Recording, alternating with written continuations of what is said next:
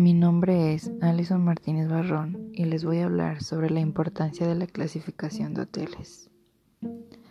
Es importante conocer cómo se clasifican los hoteles, pues hay una gran diversidad de clientes que requieren de dichos servicios, los cuales tienen el privilegio de elegir conforme a sus necesidades, su comodidad, el precio, la ubicación, su estadía y conforme a las personas que lo van a habitar.